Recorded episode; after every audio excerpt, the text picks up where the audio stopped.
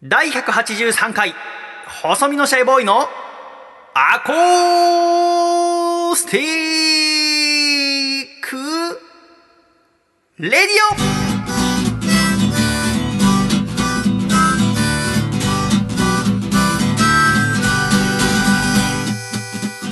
シャイ皆様ご無沙汰しております。細身のシャイボーイ佐藤孝義です。第183回細身のシャイボーイのアコースティックレイディオ。この番組は東京都江東区門前仲町にあります。私の自宅からお送りしてまいります。この番組の構成作家はこの方です。どうも構成作家の笠倉です。よろしくお願いします。笠倉さんよろしくお願いいたします。お願いいたします。おはようございます本日は2020年7月3日金曜日の朝8時でございますがはい。今近くにいるのは2歳。両方降りてきちゃいました。あ5歳。5歳と2歳。降りてきたってのはどういうことですか？もう引っ越しが完了しました。メゾネットタイプに引っ越されたわけですね。はい。ああ引っ越しはいつされたんですか？引っ越しは、えー昨日、えー7月の2日木曜日にうん。しました。はい。あそうでしたか。昨日晴れててよかったねじゃそうですね。あたまたまはい。晴れてたもんね、この1週間。あのーそうなんですよ。その前前日とか前々日は雨うん。で結構降ってたんで、あ俺どうなるんだろうと思ってたらそうね。もういい感ですごく晴れたのでよかったです。あおはようおはようね5歳届くよって、今日ソファー届くよって言ってって言われました。あ今日ソファ届くの。なぜシャイにそれを教えたかったのかわからないけど ありがとうね。ソファ届くんだね。ソファおはよう。今日も可愛いね。あそれ2歳もいるのね、はい、じゃあね2階に行ってきてねおはよう。はい、2階2階行ってくるねーって。はい今日も。あーありがとう。手振り返してくれてありがとうね。い。ってらっしゃい。ありがとうね。もはや僕に手振り返してくれるのは君たちだけだよ。ありがとうね。そうか今日ソファー届くんですか？そうなんですよ。ああ今喋ってるそこはどこ？リビング？あリビングです やっぱ子供たちもちょっとテンション上がってんのかな？めちゃめちゃ上がってます。あ上がってんだやっぱり。そうなんです。よやっぱ今は降りてきちゃいましたけど、うん。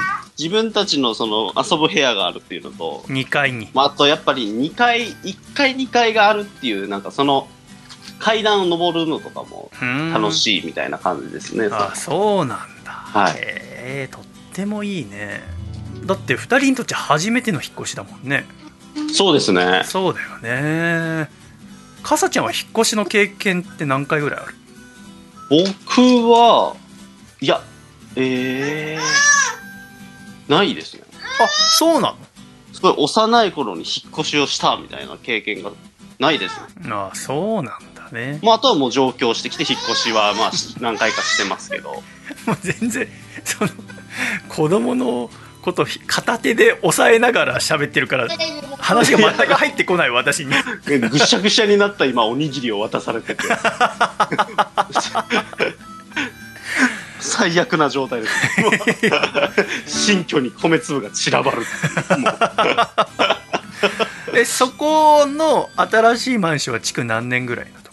ところまあえっ、と10年ですね。築10年か。まだ新しいんだね、じゃあ。そうですね。めちゃくちゃ綺麗です。ああそうかい。で引っ越し無事に終わって。はい。もうその前の家には荷物は残してないんですか？まだ残ってるんですよあまだ残ってんだ。はい。へえそれは何が？それは大体なんかクレーンゲームで取りすぎたあのぬいぐるみだったりとか。おを、まあ、ちょっと袋にいっぱい詰めててそうかでもそれ。家近いんだもんね。そうなんですよ。だから徐々にあの電動自転車のうん。いつも子供が乗るところに、うん。なんかこう紐でくくりつけたりとかへ乗せてあの往復するみたいな感えじですね。なるほどね、はい。光が丘から光が丘に引っ越されたんですよね。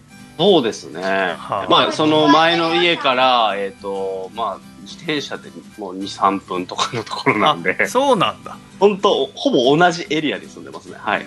前にその引っ越されるっていうのを聞いた時車で5分って聞いてたんですけど車で5分がどうやったら自転車で23分になるんですか？まあ、み道が、まあそうか。行ってるんです、なるほどね。自転車の方があの真ん中、ま、直線で行けるからってこと？なるほどね。ちょっと私の頭の中でこんがらがっちゃったから。そっか。じゃあこれからはそこのニュー光が丘スタジオからお送りするってことですね。はい。なるほどね。それ今喋ってるのはリビングですか？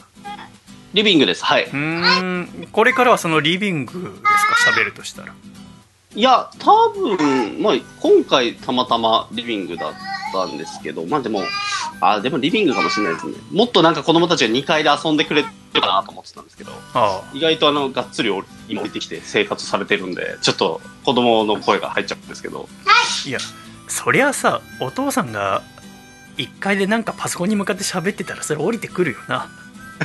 今ちょうどお母さんがちょっと出かけてるでしょ？そうですね。しかもだってこの私が喋ってる音声はさ子供たちには聞こえないわけじゃない君イヤホンしてるから、そうですねっ。てことはお父さんがただ無音のパソコンに向かって喋ってるように見えてるってことでしょ？はい。まあでももう慣れてんのかそのテレビ会議とかも増えたからまあそうですね。ただやっぱなんかこう一方的に喋ってるから、うんまあ気になるんでしょうね。何に対してこう返事をしたりとかしてるのかが聞こえないからこそ余計なんか何してんだろうってなんか思うんでしょうね。なるほどね。そのさっきみたいにさその画面に映った私に話しかけてくれたりするけど私はその会社の会議とかはどうしてんの？もう、もう仕方ない時はうん。出演させますね。出演。あじゃあそこは特に気にせずにやってんだ。意外とその場がまあ和むというか、うんうんまあまあうん皆さんね、あの、普通に子供いらっしゃる方もいるんで、うん。そうね。なんかそのこう上司というか先輩の子供も登場したりとか。なるほど、ね、っていうパターンもありますね。じゃあなんかもし仮にヘマとかやらかしても子供使ってなんとかできるねそうですね。あ子の供映ってる画面で叱れないでしょ多分、オンライン遅刻とかねした際にはもう子供がまず登場するとか、ああ。そういうことをさせれば。いや。させれば教育上どうなの？最悪な。まあでも音声聞こえいないから何で怒られてるか分かんないからいいのかそうですね。うんぱあ。メロンパン？おはよもうもはやもう今うやばいやばい。5歳の方が君の前に座っちゃったからもう私は娘と喋ってる状況。おはよう。ね。ただこれどんだけ話しかけても通じないから難しい。おはようも聞きたい。あもおはよおはよう。元気？うシャイだよ。う ん新しいお家どう？階段降りてきたりするから楽しい。うんあーやっぱ階段があるって楽しいよな家の中にだって自分たちの部屋できたわけでしょ？2階に。トイレが下だからいつもそれでベッドも上だからさ。うん。だからさ一日下に行かないとさうん。トイレ間に合わない。あそう？えそんなに頻尿なの？あんまりその5歳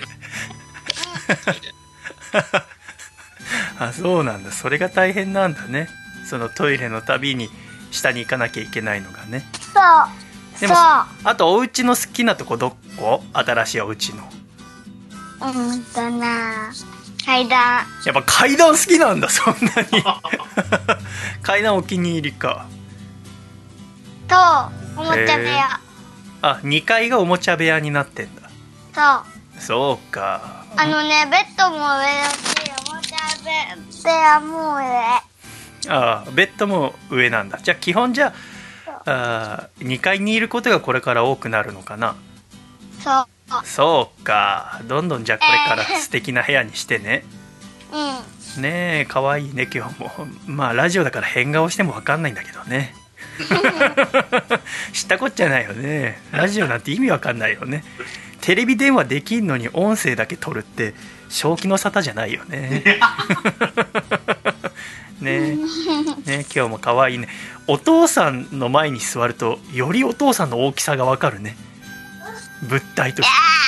顔倍じゃ収まらないぐらいでかいねやっぱお父さんって父親は偉大だねねお父さん消えちゃったねああとってもいいねごめんね金曜日の朝から電話しちゃってね今日は幼稚園はえ幼稚園あるよあ普通にあるんだこの後かあ、幼稚園のね、だから準備もしない。とね。やだ。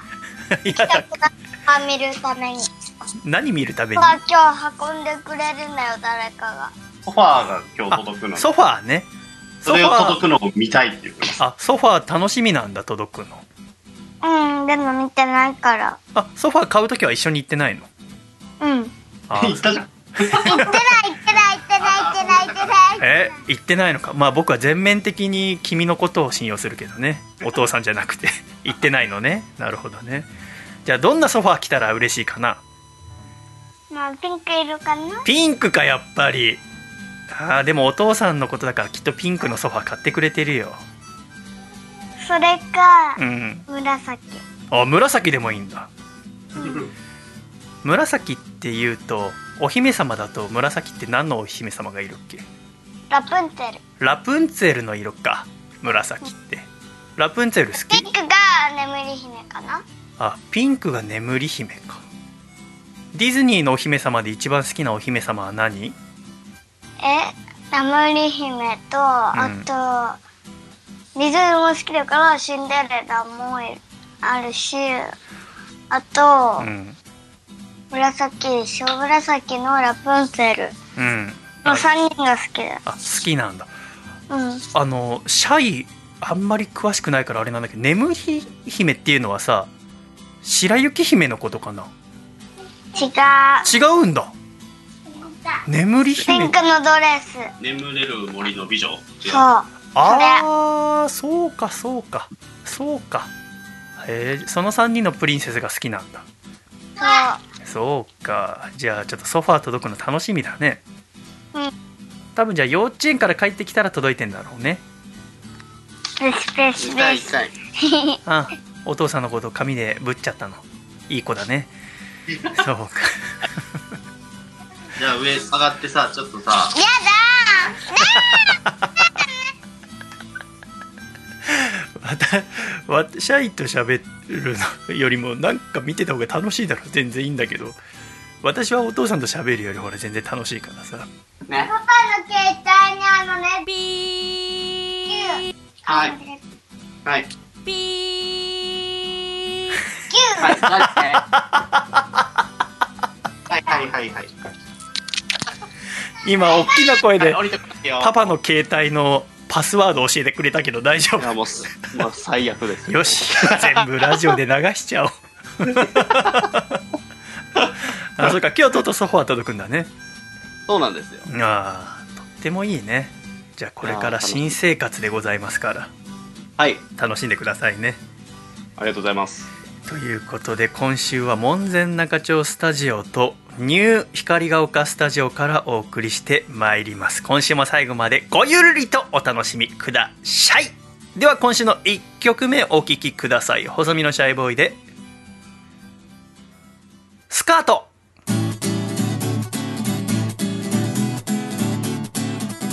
僕の好きなあの子はボーイッシュで笑顔が素敵な女の子。ショートカットがとっても可愛らしくていいね。でもそのせいで男友達みたいな関係になってしまいそう僕はそんなの望んじゃないのよ。君と恋人同士になりたいのよ。そうなったらデートの約束明日流行りの映画でもどう？みんなと一緒じゃなくて二人っきりで行こうよ。待ち合わせ駅前10分前ドキドキしながらあの子をじっと待とう、Oh 遠くに見つけて手を振る近づいて違和感に気がつくあれまあ驚かされた大事件なんだ。彼女が履いているのはスカートいつもジーンズの彼女が今日はスカートデートのためにおめかししてくれたのですか？いやいや。彼女が履いているのはスカートいつもジーンズの彼女が今日はスカートこれはご機嫌なデートになりそうだぜベイベーヤオ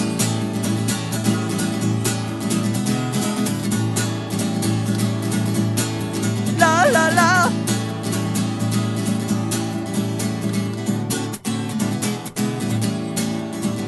永が見終わってご飯を食べてちょっとしたら二人で海辺を散歩しよう。全部予定通りに進んでるでもたった一つだけ想定外あれまちょっと攻撃力高すぎるわ彼女が履いているのはスカートいつもジーンズの彼女が今日はスカート絶対告白すると決めていたのだけど彼女が履いているのはスカート。いつもジーンズの彼女が今日はスカート。可愛すぎるってのも問題だよ。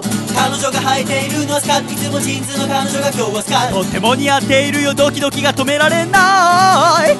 彼女が履いているのはスカート。いつもジーンズの彼女が今日はスカート。一度出直して次こそ伝えるよ。I love you I love you oh, yeah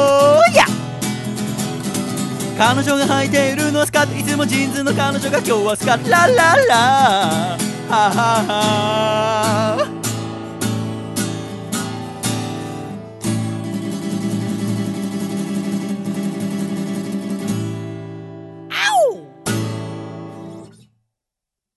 ありがとうございました。細身のシャイボーイでスカートでした。では、ジングル東京都ラジオネームジャーゲジョージさんからいただいた。細身のシャイボーイがお父さんと仲直りする方法。お父さんエラの呼吸って言ってたけどそれただの魚だよ。細身のシャイボーイのアコースティックレディオ。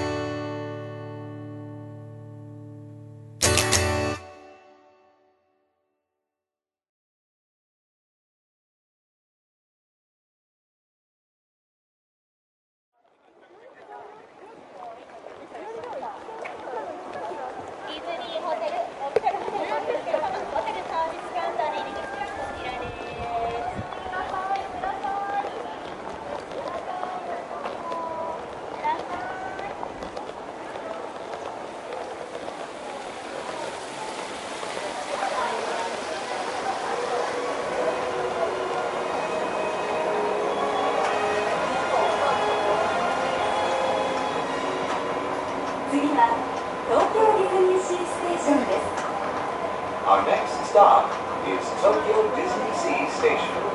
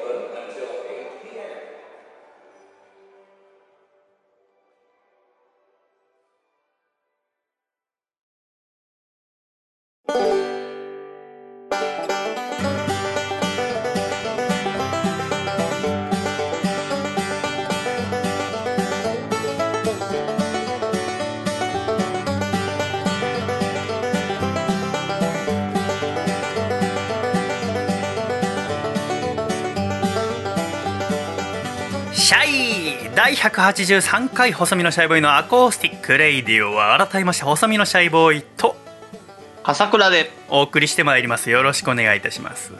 よろしくお願いいたします。曲の間君が娘を2階に連れて行く音が遠くで聞こえてて。はいせっかく2階の部屋ができたのになぜ降りてくるのですかっていう声が聞こえたけどあれなんだもう恐ろしいことに。え？2階は2階でなんか勝手になんか開けてよ。なんかやってて。はで階段で歌ってました。ああー。やっぱ階段っ歌いたくないあ階段好きなんだね。あのやっぱ反響するじゃないですか。その階段のうん途中だから。ああなるほどね。それがやっぱこうエコーというかた、うん楽しいんでしょうね。は部屋にやっぱとどまらずちょっとこう出てるあそうか。だから早く遊びに行かせていただいて私はその階段にとっておきの鬼瓦を設置するって決めてますから。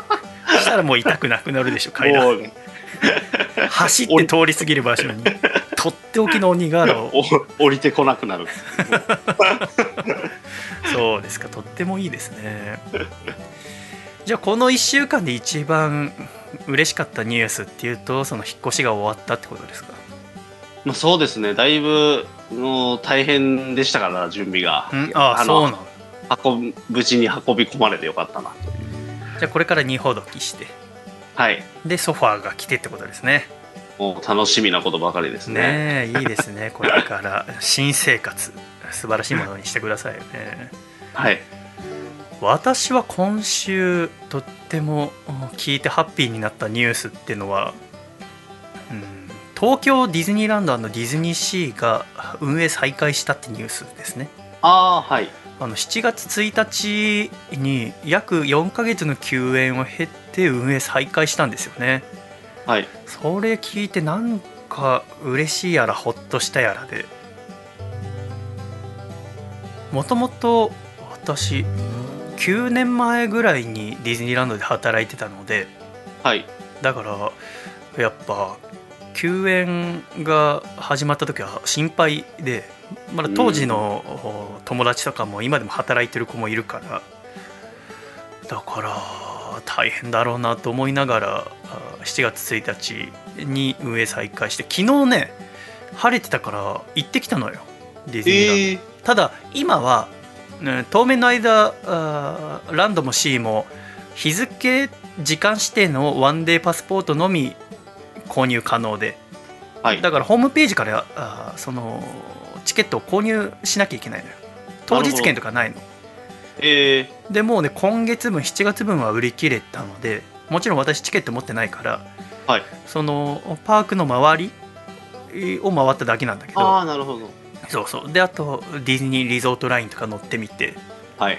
もう前浜駅降りたらすぐそのキャストの人たちがいて「ご来場ありがとうございます」っつってすごく嬉しそうでキャストの方々もめあのマスクされてなるほど。でディズニーリゾートラインってそのホテルとかランド C を巡るモノレールの中にもキャストの方がいてボードを持ってて、違うグループの方とは隣り合って座らないでくださいっていうボード持ってるのよ。ええで距離取りながらっていう状況で。でそのパークに入るのも10時に入るチケット11時に入るチケットとか区切られててうん。そのパークの門の前でなんかこう区画が作られてて何個もこの枠の中で入園まで待っててくださいっていうのが作られてたんだけどでもやっぱ何よりもお客さんもそうだしキャストの人たちもすごく嬉しそうでその再会できたのがねはい。なんか私は見ててすごくハッピーな気分になったんですけどねうん。だから私が働かせていただいてるのは9年前になるけれども2011年でちょうどだから3月に地震があってそこでラジオを始めたいと思ってで私はでも困ってたんだよね私はただの理系の暗い学生だったからどうやったら楽しいパーソナリティになれるかって考えて、でもラジオやるからにはラジオスターになるって決めてたからじゃあやっぱどうやったらスターになれるかっていうのはスターのもとで学ばなきゃいけないでしょなるほど。で世界一のスターは何かって考えた時に私はミッキーマウスだと思ったんだよねはい。でミッキーから学ぼうと思ってディズニーランドで働き始めるのよ。この思考回路どうなってんのかよく分かんないけど。今 じゃ理解できないけど。でも当時は真剣にそう思ったんだよ。はい。で私は土日だけ働く形態だったんだけど。だから月金は学校行って夜銀座で歌ってで土日はディズニーで働くっていう。でそこからミッキーからスターって何かを学ぶことにしたんだけど。であとはそのキャストの人たちの接客が私はあ日本で一番ディズニーリゾートがあ接客素晴らしいと思ってるから。はい。だからその人たちから人のそのおもてなしとかそういうものを学びたいなと思ってディズニーで働かせてもらってたんだけどね。今でも本当に働いてよかったなと思ってるしただラジオで喋る時にそのミッキーを尊敬してるってことはなんかあんまり言わなかったんだけど、はい。こいつミッキー意識してんだって思われるとなんか素直に聞けなくなるんじゃないかと思ってああ、なるほど。まあもう全然いいと思ってんだけどやっぱその働いてミッキーからいろいろ学んで私が思うのは何がミッキーたらしめているのか何がミッキーをスターにしているのかなんでミッキーの周りに仲間たちが集まってくるのかっていうのは私は笑顔と笑い声だと思ったんですよねうん。ミッキーはすごく大きな口開けて笑って明るい笑い声を出すんですよねでそれが私はミッキーがスターである一番の要素だと思って当時私は寮暮らししてたけれども同じ部屋の西村にいや私あんま普段声出して笑うこととかってなかったのよああ、なるほど。だけど大きな声で笑うのが大事だと思って、えーじゃあ日頃から練習しなきゃだけど学校でやるのはちょっと恥ずかしいからまず部屋でやろうと思って同じ部屋の西村に「俺は今日からおっきな声で笑うようにするけどそれをなんか変だとか言わないように」ってまず釘刺したの覚えてんだよね。でそっから部屋の中で西村と喋る時はとか意識して笑うようにしてうんだからさぞ西村からすりゃ気持ち悪かったと思うんだけど で普段からそうやって大きな声で笑うように意識するようにして今では自然に笑うようになったんだけどだかはい。ら私はもうミッキー大好きなんだよなるほど。当時ミッキーについていろいろとにかく調べまくったんだけどミッキーについて笠倉君はどんくらい知ってますか、ああ、なんか最初は、そのアニメのうんキャラクターとして、うんまあその全全身のその、なんかオズワルドみたいなキャラクターが。オズワルド知ってるんだみたいな、なんかその起源の、ちょっとストーリーの触りぐらいまでは知ってるって感じですかね。すごいまさかオズワルドっていう名前が出てくると思わなかったよ どのくらいの人がオズワルド知ってるかな私はディズニーについてその働くまで全然知らなかったから、はい。とにかく勉強したんだよね。うんでそれでミッキーってのは本当にすごいなと思ったんだけどさ。はい。ミッキーの誕生日っていつだか知ってますか？え？まあそれは知らないよね。あの、はい。11月18日なのよ。あ、なんかもっとかかってるのかなと思ってました。3月何日みたいな。あミッキーね。みみたいいやいやその「ミ」っていうのはさ日本語じゃん、なんでアメリカで生まれたミッキーが日本のダジャレで3月にするんですか 意味わかんごもっともです。マーチでしょ？ババカだな今のに。今のちょっと。今のバカだそれとも何？アメリカのミッキーと日本のミッキーは誕生日が違うってこと？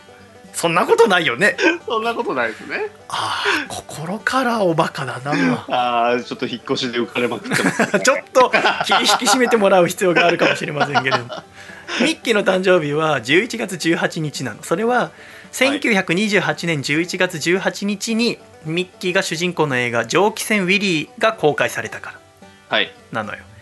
だからそこに出ているミニーも誕生日は一緒ってことです。なるほど。そんなミッキーでございますけどミッキーを作ったのは誰ですか？はウォルト・ディズニーです。ああいいですね。ウォルト・ディズニーさん、ウォルト・ディズニーさんは1901年12月5日生まれですけどもねはアメリカの中西部にあるシカゴという都市の出身ですあ。はい。だから1901年ってことは20世紀が始まってすぐ生まれたってことじゃない？うーん。20世紀初頭のアメリカっていうのがどんな場所だったかっていうと、はい。まず時代的にはコンピューターはもちろんまだラジオもテレビもないとうーん。でほとんどの家庭は電気ではなくランプで明かりを取っていたえー通りには馬車が行き交い時折自動車と呼ばれる新しい乗り物が音を立てて走り抜けていたそんな時代うん。でもって科学の世界では新発見や新発明が相次いで科学技術は飛躍的な進歩を遂げたとそしてライト兄弟のように空飛ぶ機械を作ろうと思い立って実現した人たちさえ現れたうん。つまりやろうと思えば何でもできるそんな希望に満ち溢れていたのが20世紀初頭のアメリカうん。そこに生まれたのがウォルター・イライアス・ディズニー。後にミッキーマウスやディズニーランドを作り出したウォルト・ディズニーなわけでございますね。うん。さあじゃあここでウォルトクイズ。ウォルトの家族構成はどないでしょう？えー。あ、でも、なんか割とエンタメとか作り出すっていうことは一人っ子で、うん。みたいな、その3人家族の、うん。まあ、長男として生まれた。うん。あれですね。はい。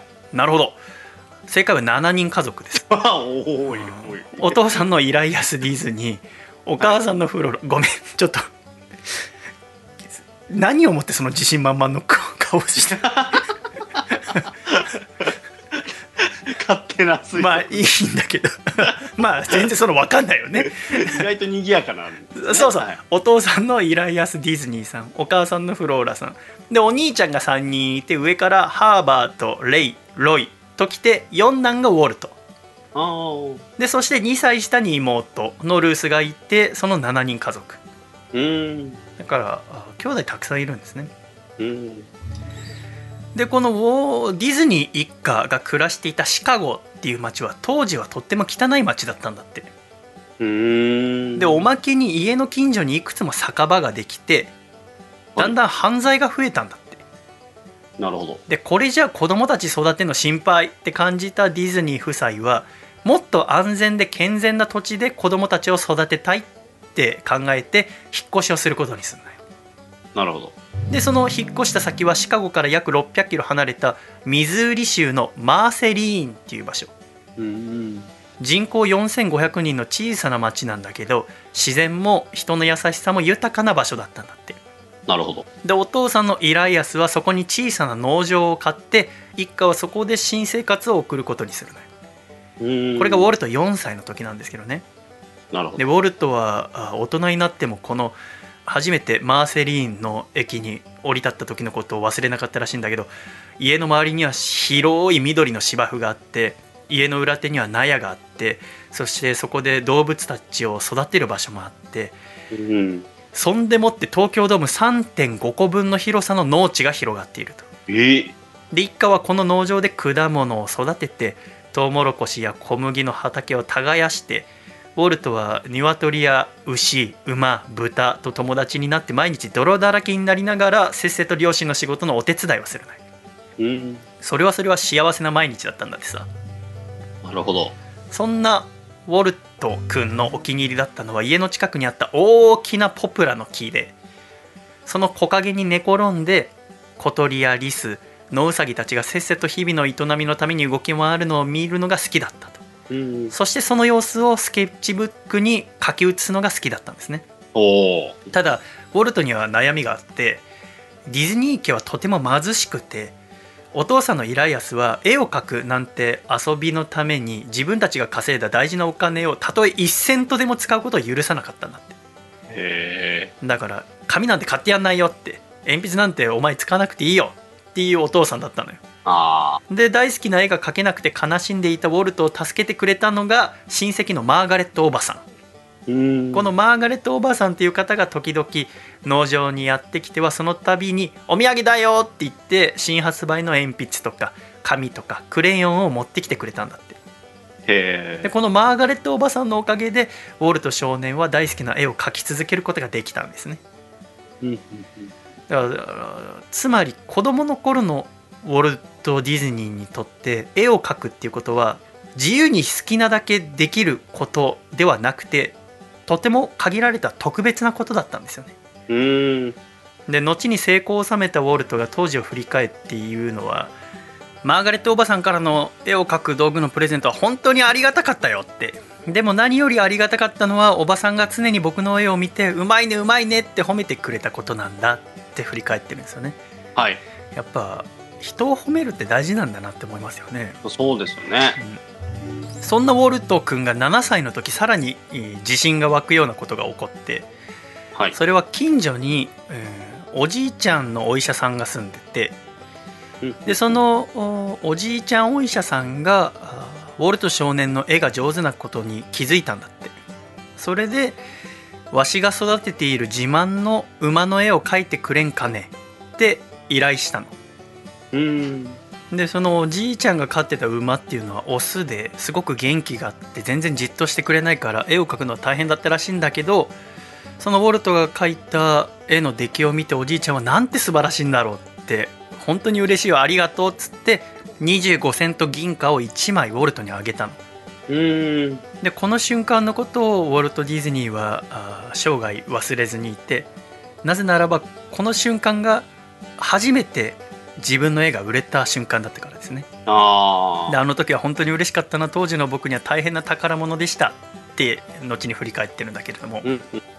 そんな幸せなマーセリーンでの生活っていうのはでも長く続かないんですよね。うん。っていうのはなんでかっていうと農場の経営がうまくいかなくなってきたんですよ。なるほど。お父さんのイライアスさんはあまり優秀な農場経営者とは言えなくてうん近所の経験豊かな人たちのアドバイスに耳をあんま貸さなかったんだって。うん。だ頑固だったんだろうね。で大損を出すような失敗を何回もしたと。でもって長男と次男のハーバートとレイはできるだけのことをしてお父さんを何度も助けようとしたんだけど経営の能力がないくせに頑固な父親に愛想を尽かして家を出てってしまうのよ。うん。一番上と2番目のお兄ちゃんがねで大事な働き手を2人も失った農場はたちまち経営困難に陥って。でおまけに父イライアスが腸チフスと肺炎でダウン。はあ。こうなると男3人いなくなって。うん。じゃあ三男のロイが何とかしなきゃいけなくなるんだけれどもこの時まだロイは16歳で何にもできず。ついに1909年11月ウォルトが8歳の時に農場は入札にかけられて売られることになるのよ。あらもちろんウォルトの友達の動物たちも売られることになってうん。仲良しだった子馬が見知らぬ人に惹かれていくのを見て、えーお兄ちゃんのロイとさめざめと泣いたらしいんだけどね。ついですね。でもって一家は引っ越しをすることになるんだけれどもこのマーセリンでのうん数年間の生活っていうのはその雄大な自然とそこで暮らす生き物たちがずっとウォルトの心の中で生き続けることになってそして生涯ウォルトの創作を助け続けることになるんですね。うん。じゃあ次どこに引っ越したかっつうと父イライアスが選んだ町はミズーリ州西部にあるカンザスシティという町人口は8万人以上。うん。だから人口4500人のマーセリンとは比べ物にならないぐらい都会で道路はトラックや自動車で混み合ってで看板は電気でビカビカ光って誰もがせかせか歩いているそんな街だったんだって。うん。でウォルトはああマーセリン帰りたいなって最初は思ったんだけれどもこういう都会も悪くないなって思い始めたんだって。うん。お兄ちゃんのロイによるとおウォルトっていうのはのんきでいたずら好きな性格だったらしくて、まあ、とにかく明るかったんだって。うん。だからこの新しい都会の生活も楽しいものにしようって思ったんだろうね。うんうん。で父イライアスはこのカンザスシティで新聞配達店を始めたのうんうん朝刊と夕刊の1日2回新聞を地域の契約家庭に配達すると。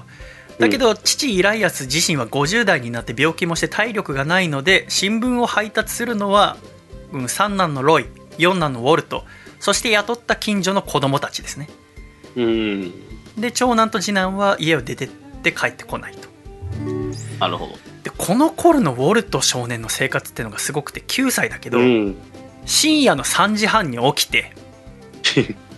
3時半に起きるってなかなあかないよね。船乗りでもなかなかこんな早く起きないけど。9歳ですもん。ね9歳だから。でえートラックが持ってきた新聞を手押し車にえー乗せてで配達して6時に帰宅。はで少し眠って小学校に行くと。じゃあ小学校ではゆっくりできるのかっつうとそんなことなくて周りの子より30分早退を毎日するってなんでかっていうと夕刊の配達があるから。あいいな。だから学校も最後までいられず毎日30分早退をして夕刊配達して配達が終わったら夕飯食べて宿題をやって少しでも空き時間を作っては絵を描いてたんだって。えー、で夜9時には就寝。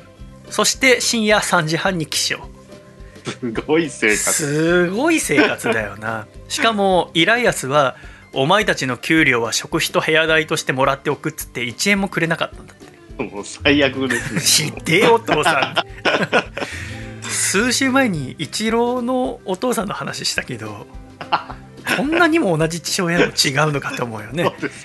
イチローのお父さん自分のお小遣い全部子供のバッティングセンター代に使ってましたけどイライアスは自分の仕事に使って1円もあげないっていう。うん。だからあウォルト少年は周りの子供たちのように遊んだりとか野球チームに入ることももちろんできないし自宅のすぐそばには遊園地があったんだけどそこにすら一度も行ったことがないんだってさ。うん。でもう6年間ほとんど欠勤することなく新聞配達をやり遂げるお兄ちゃんのロイ曰くのんきでいたずら好きだったからあまりこの生活が辛いとは考えず自分で日々の生活の中に楽しみを作って笑顔を忘れずに暮らしていたわけですね。うん。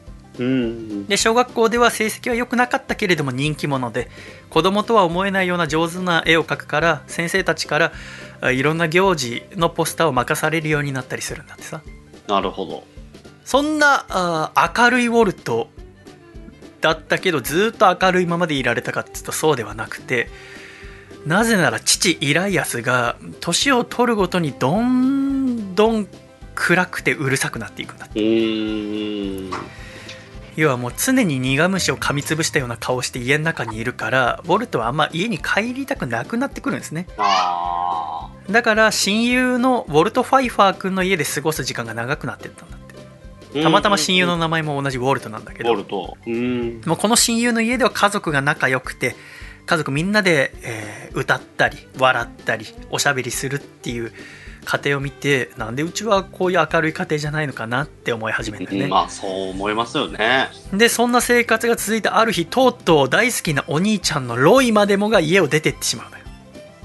あこのロイってのはウォルトの8歳上のお兄ちゃんで年は離れているし性格も全然違うんだけれどもウォルトはロイお兄ちゃんのことが大好きだったからそんな仲のいいお兄ちゃんが家出てっちゃってなかなか会えなくなって、えーこれがきっかけでウォルトの心は激しく揺れ始めるんだってさ。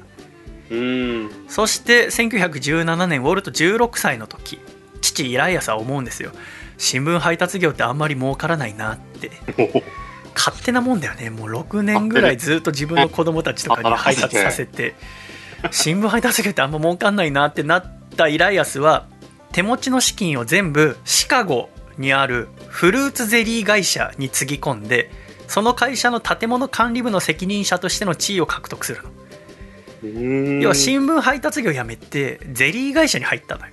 また全然違う職種ですね。そう。で、えー10年前にだから住んでいたシカゴに戻ることになった。うん。でそのカンザスシティの空いた家には今度は以前出てった長男のハーバートが妻と子供ができてそのハーバート家族がそのカンザスシティの空いた家に入ったんだってああ、なるほど。でもってウォルトは高校に入るんだけどその高校に入るまでの1ヶ月間をお両親と一緒にシカゴに行くんじゃなくてこの長男のハーバート家族と一緒に夏休みを過ごすの。うん。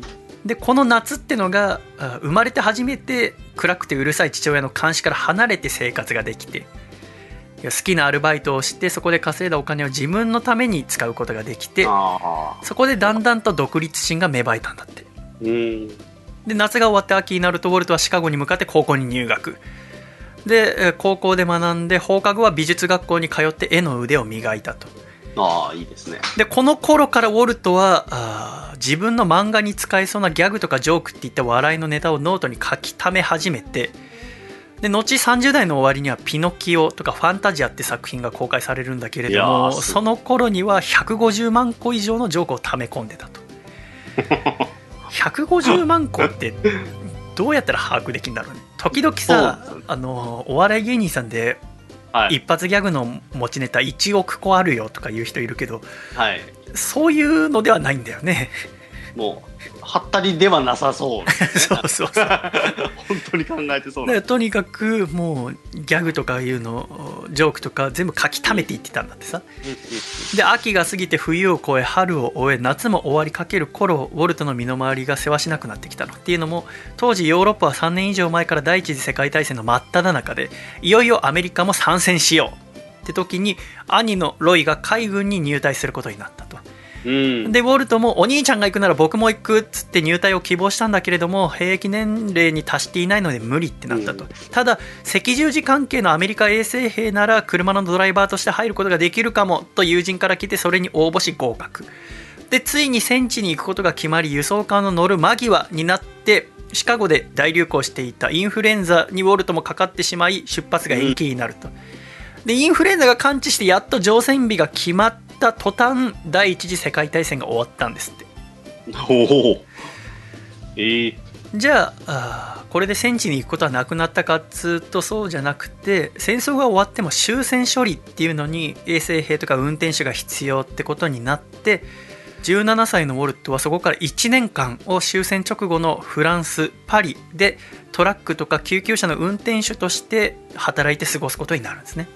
でもその17歳の時パリでの1年間っていうのはウォルトのお絵心っていうのを強く刺激したらしくてででもそのアメリカとは違うパリの街並みとかおしゃれなパリっ子たちの姿にすごく刺激を受けたんですね。で仕事と仕事の合間は常に絵を描き続けたんですって。うん。で1年後シカゴの実家に帰ってきた18歳のウォルトを見て両親はその成長ぶりに驚くんですねなんて言ったって終戦直後のフランスで1年間みっちり軍でしっかり働いてきた息子っていうのはうん。もう少年の面影はなくて一人の立派な若者になってたんですねうん。そんな若者ウォルトは2つの決断をしてシカゴに帰ってきたまず1つはもう高校には戻らない教科書よりも現実の人生経験から学ぶことにしたんですねうん。でそれを聞いてお父さんのイライアスはじゃあウォルトゼリー工場で一緒に働けって言うんだけれどもいや僕はゼリー工場では働かないと。でもう一つの決断は新聞の漫画家になるってことを決めたんですね。うん。当時はどの新聞社にも風刺画とかいろんなイラストを描く漫画家っていうのが所属していてうん。その新聞の漫画家になるのを将来の夢に決めたんですね。え。じゃあどこでやるかっつうと子供の時新聞配達をしていたカンザスシティの新聞社に勤めようって思うわけえ。うん。でシウォルトはシカゴの実家を出てカンザスシティのまだその長男一家が暮らしていたからそこの家で暮らすことになったんだってなるほど。でしかも海軍を除隊して銀行で働いていた三男のロイ兄ちゃんとその婚約者のエドナさんってのもそのおハーバーと一家の家で一緒に暮らすことになったんだ。だから大好きなお兄ちゃん家族と一緒に暮らせることになったんだよねなるほど、なるほど。こうして再びカンザスシティでの生活が始まってじゃあこれから新聞社でバリバリ働くぜっていうことで自分の作品のサンプルを持って新聞社に行くんだけれどもどこの新聞社でも雇ってもらえないんだって。でウォルトは心底がっかりしちゃうのよああ今まで頑張ってきて、えーいろんな学校に通ったりとかあー海外でも絵を描き続けてきて結構自信あったのにはあ俺はどこでも雇ってもらえないんだってがっかりしちゃって。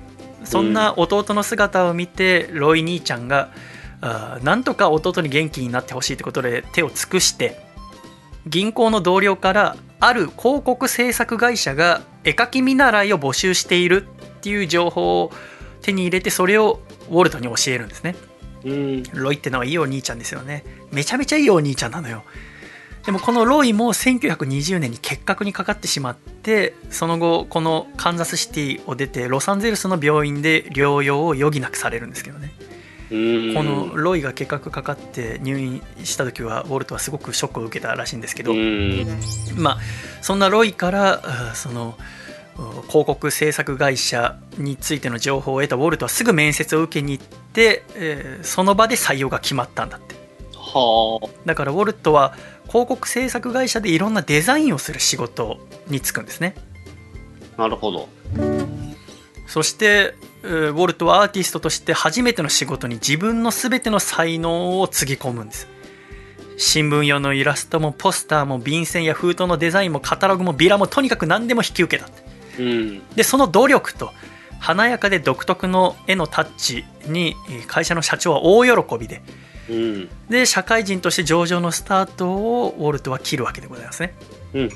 で何よりもこの広告制作会社に入ってウォルトは素晴らしい出会いをするのそれがディズニーの歴史において最初にして最強のアニメーターアブ・アイワークスですうん。このアブ・アイワークスさんっていうのは後にミッキーというキャラクターをウォルトと一緒に立ち上げると1日に700枚という超人的なスピードで原画を描いて初期のミッキー作品をほとんど一人で仕上げた天才なんですねは一人で700枚1日にどうやって絵描くの？それがこのアブ・アイワークスさんい。すごい。聞いてみるとこのおアブ・アイワークスさんはウォルトが入る数週間前に入社したばかりってことで年も近くてうん。でウォルトとアブ・アイワークスさんはすぐ友達になっていくつもの企画を共同でこなすんですねうん。けども年が明けるとこの会社自体の仕事がだんだんと減ってきてしまって2人は解雇されちゃうんだってうん。でこれはちょうどいい機会だっつって2人で会社を始めるんだけどなかなか仕事が取れないとだから2人してカンザスシティスライドカンパニーっていうスライド映画を作る会社に入ったんだって。またサラリーマンとしてね。でこの会社は後にカンザスシティフィルムアドカンパニーっていう名前に会社名を変えるんだけれどもうん当時映画館で本編の前に上映する短い広告用の白黒サイレントアニメーション映画っていうのが観客の間で人気だったんだって。今もあの映画の前には広告が流れるじゃないですか。そうですね。当時映画の本編の前に白黒のアニメーション広告っていうのが流れてて、えーこのカンザスシティフィルムアドカンパニーではそのアニメーションを受け持って作っていたと。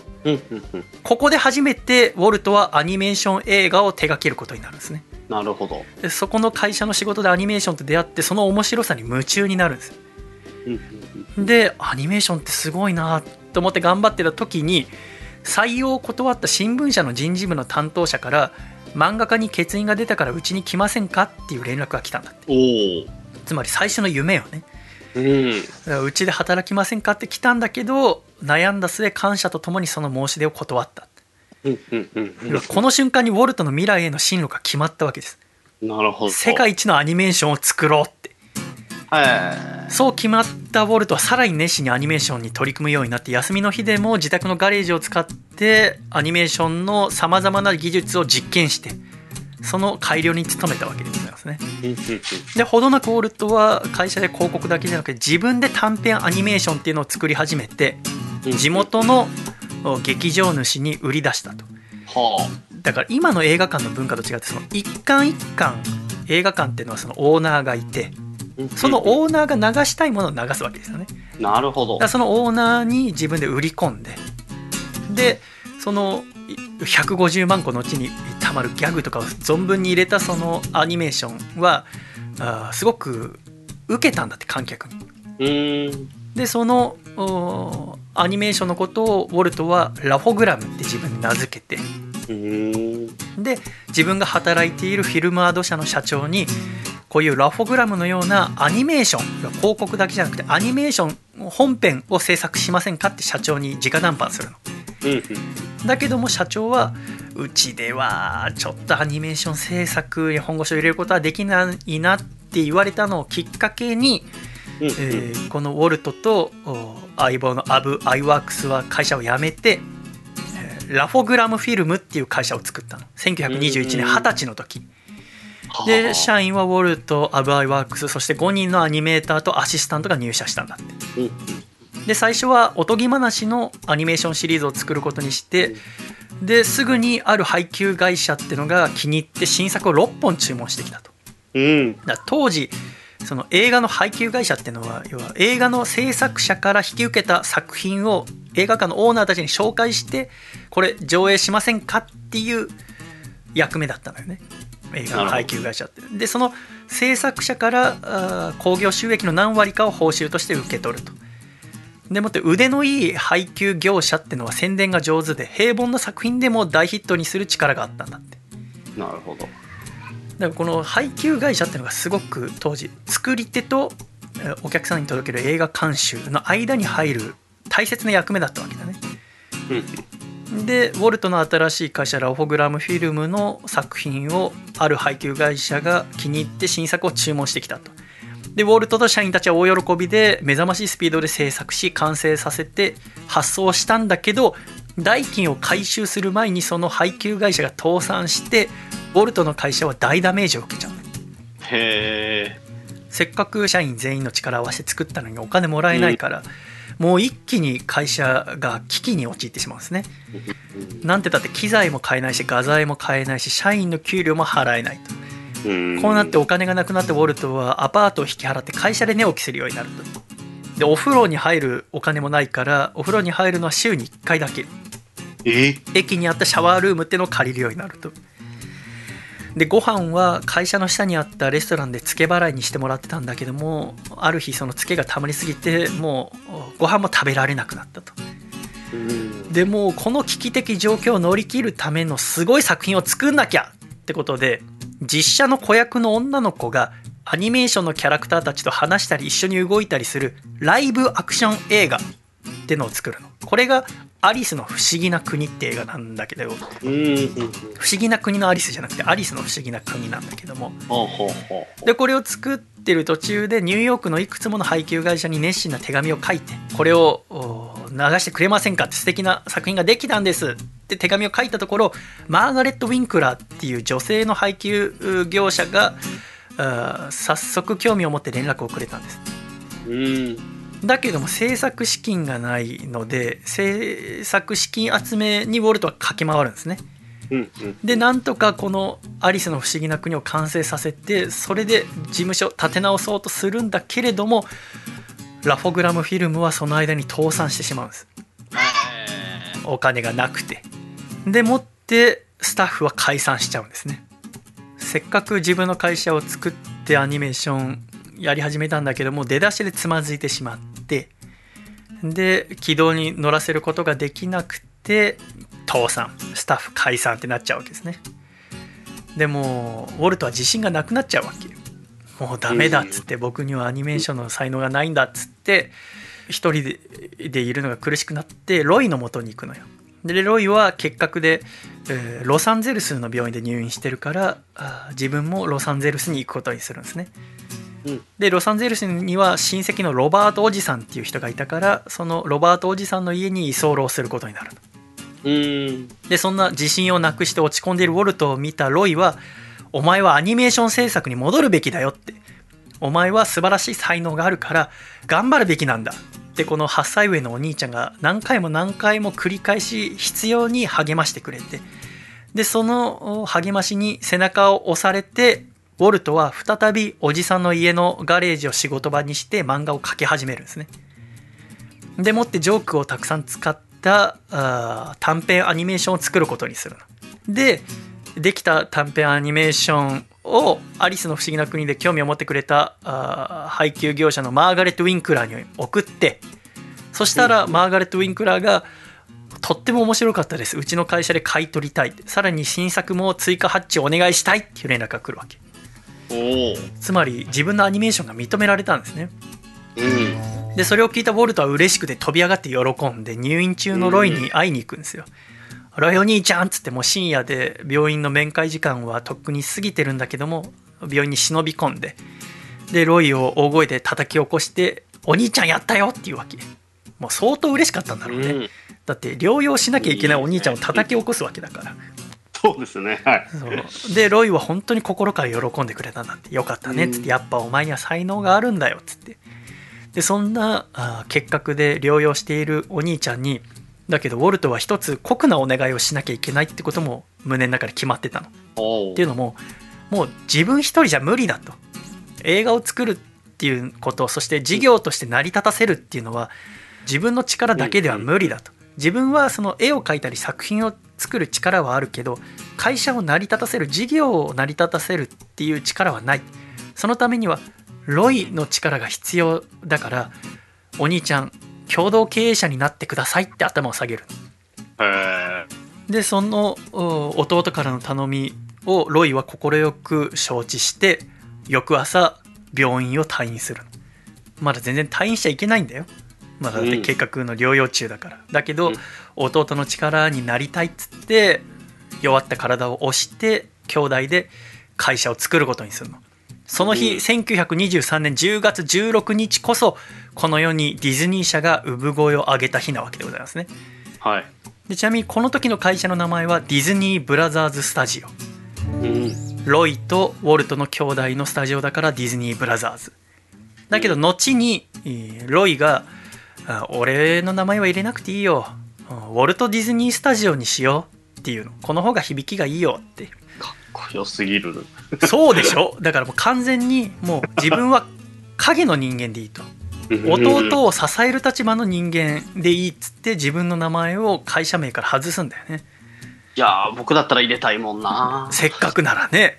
だって入ってたらこの地球にずっと残り続けてたんだよ。そうですよね。だけどそんなことには興味がないんだよロイは。弟がやりたいことをやらせてやりたいっていう。強すぎるな。8歳年の離れたこの弟のことがあロイは大好きだったし、ウォルトもロイお兄ちゃんのことが大好きだったんだよね。でウォルトとロイは力を合わせたおかげで仕事は徐々に軌道に乗り始めて仕事場もおじさんのガレージから小さな事務所へと移ってそしてカンザスシティから天才アブ・アイワークスをはじめ数人のアニメーターを呼び寄せたんです。うん。でアニメーターの描いた絵をセルと呼ばれる透明なセルロイドの板に描き写すアシスタントも雇ったんですってう。ん。数名。でその中の一人がウォルトの生涯の伴侶となるリリアン・バウンズさんだったんだって。うーんこの自分のウォルト・ディズニー・スタジオを作ってでアニメーターやスタッフとかも雇うことができてそのスタッフの一人の方と結婚するのよ。うん。そして会社を作って2年後ウォルト24歳の時にえーリリアンと結婚。うん。で同じ年にロイも婚約者のエドナさんと結婚するんです。ああいいですね。しかもすごいだってねこのあとあのスタジオの近くにあのロイとウォルトの家族は隣り合わせで一軒家建ててうんだからずっと仲がいいんだよ。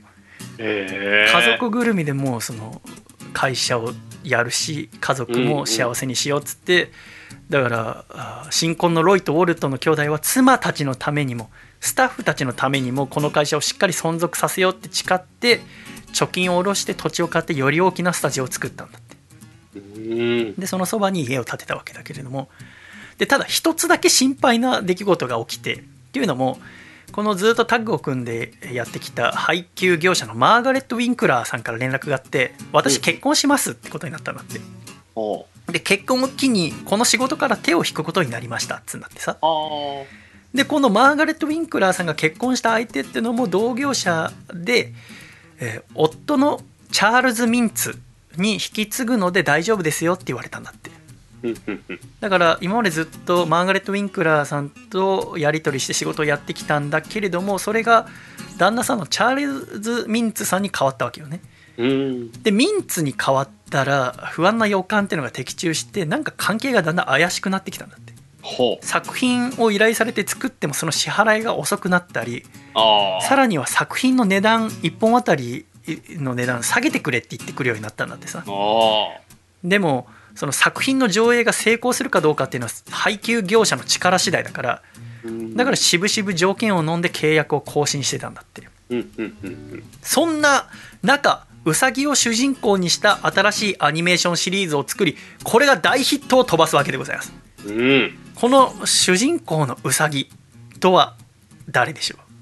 オズワルド。ああ素晴らしい。そう幸せウサギのオズワルドですよ、うん。そうここで出てくるんですね。なるほど。写真も用意してます。これです。あオズワルド。そうこれがオズワルドですね。はい。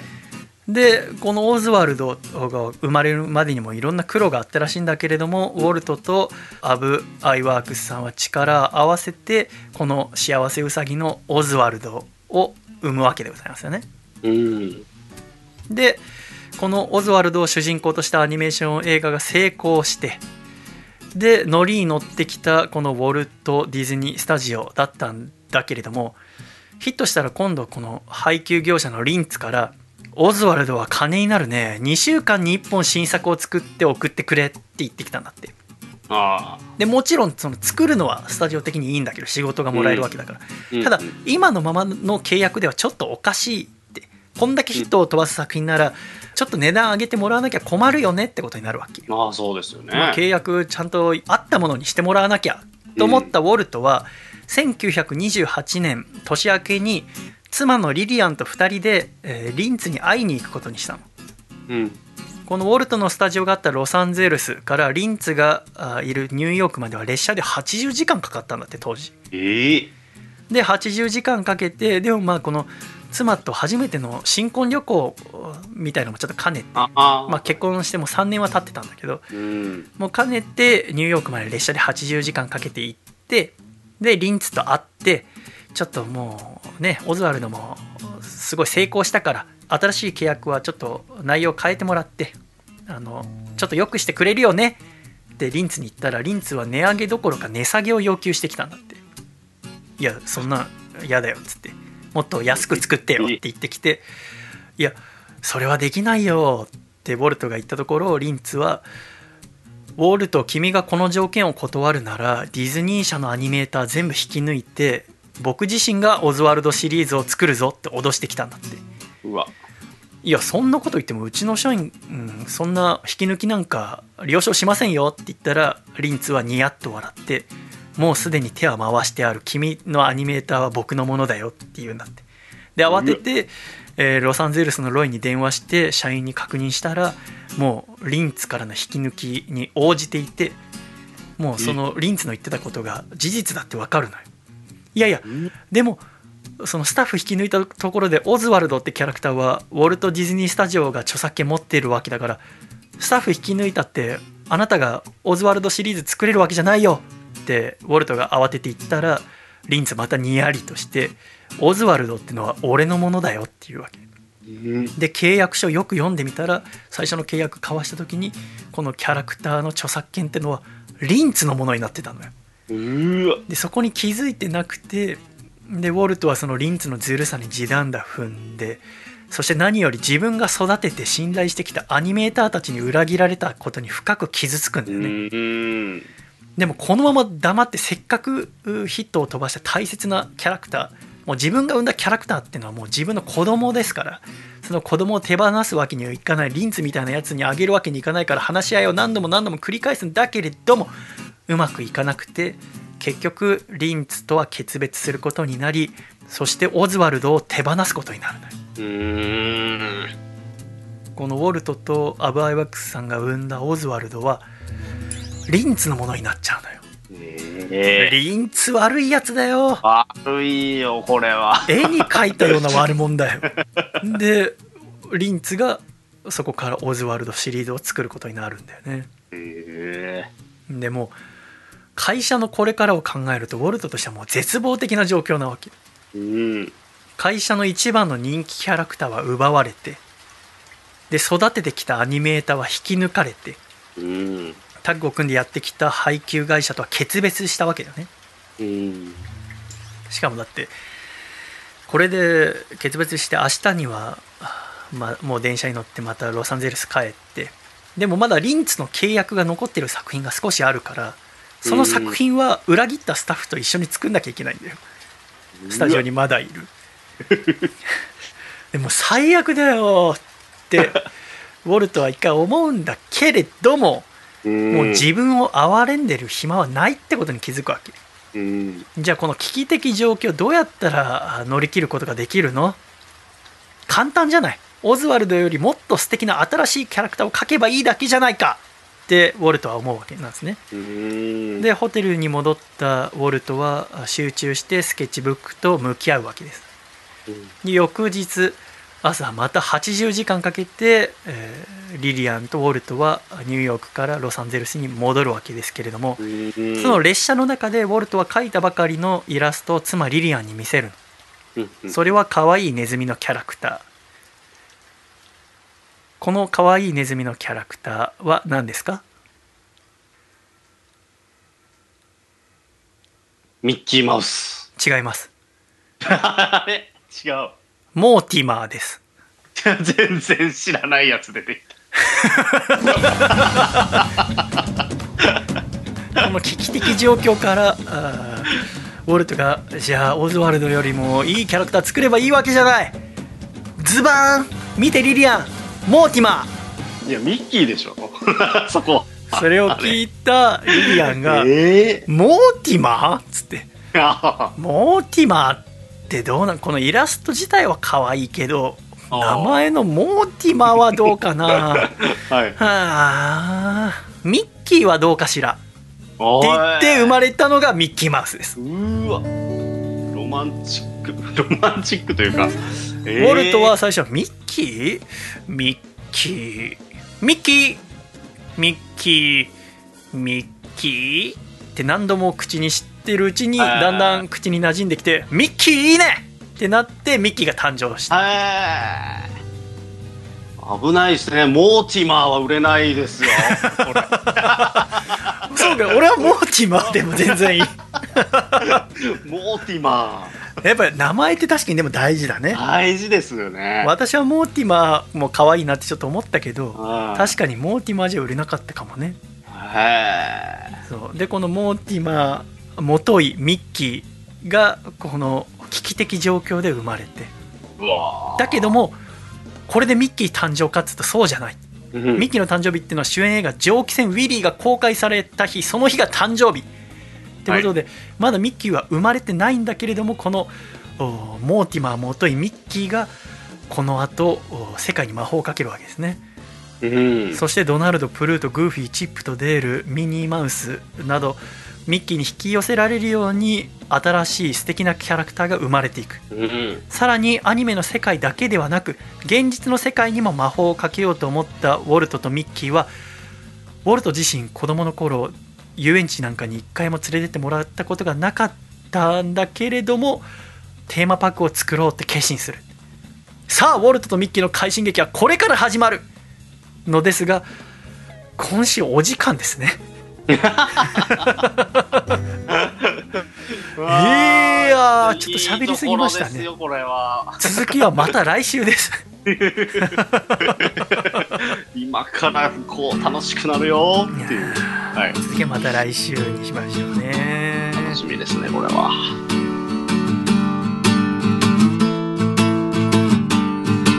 友達のシオンは地元に残ったそれをコンプレックスにしてもうた。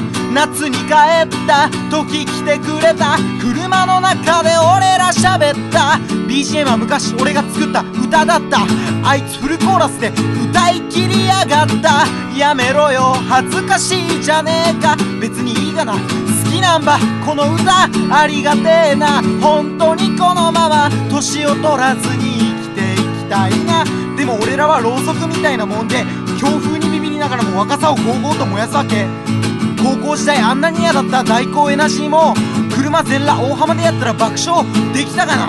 ほんと身にならない噂話から絶対に叶えよう。いつかの話まで有名になって夢を掴んでくねるところ住むところに困らなくなって武道館でゲストリスト書いとくぜ。恥ずかしいけどこの歌。シラフの時に書いたんだぜ。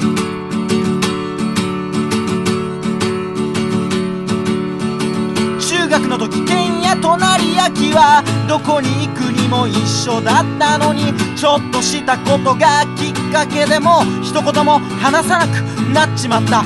よく3人でチャリンコに乗って朝日中の古本屋までお前が俺にくれたストゥーシーの T シャツはあっこの本屋の向かいの服屋で万引きしたやつだったよや。高速道路マクドナルドファミリーマートそんなんないよ。海しかないよ。山しかないよ。彼女もないよ。そんなんないよ。頭のないよ。おっぱいごよ久しみと言うとはにろまあトータルのところ早く仲直りせえよ。有名になって夢を掴んでくねるところ住むところに困らなくなって。武道館で 2days ゲストリスト書いとくぜ。恥ずかしいけどこの歌シラフの時に書いたんだぜ。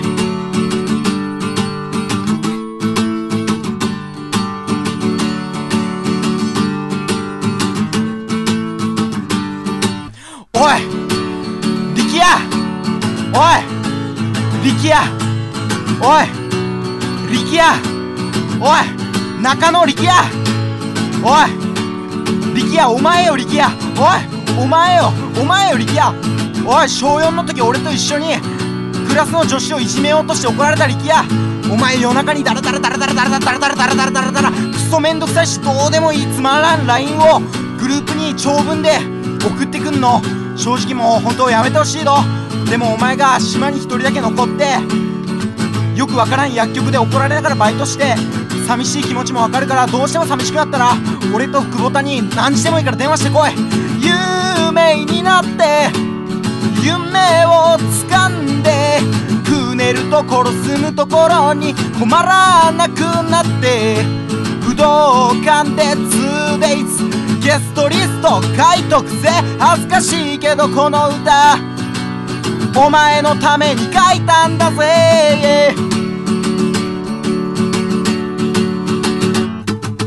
シラフでどんだけ面白い人生をくれるか俺とお前で勝負だぜ細身のシャイボーイアコースティックレディオ、えー30回呼んでくれてありがとうございました。聞いてくれてありがとうございました。はざまりつです。はざまりつと申します。えー、ライブハウスで、えー直接歌っていた、歌っててるのを聞いていただいたら、えーこんなに幸せなことはないです。最後までカミカミですけど、本気で今日やれてよかったです。ありがとうございました。ありがとうございます。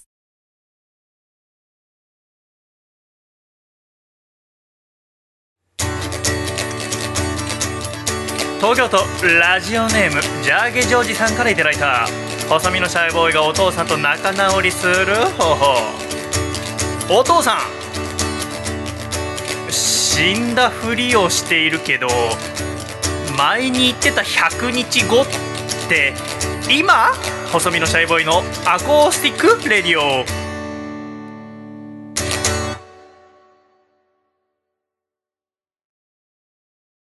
つれづれなるままにアコラジライフ！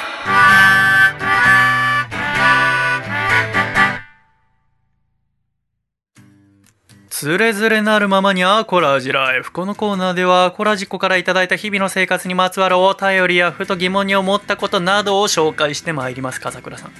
はい。よろしくお願いします。よろしくお願いします。ディズニーの話まだ半分も終わってないな。お。いいよ言ってきて。お。いいよ。ソファーじゃないの？かもしれないです。はあ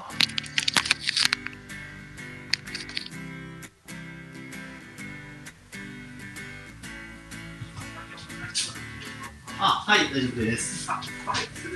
あ、そうですね、もうここにこう、はい。はい。はい。はい。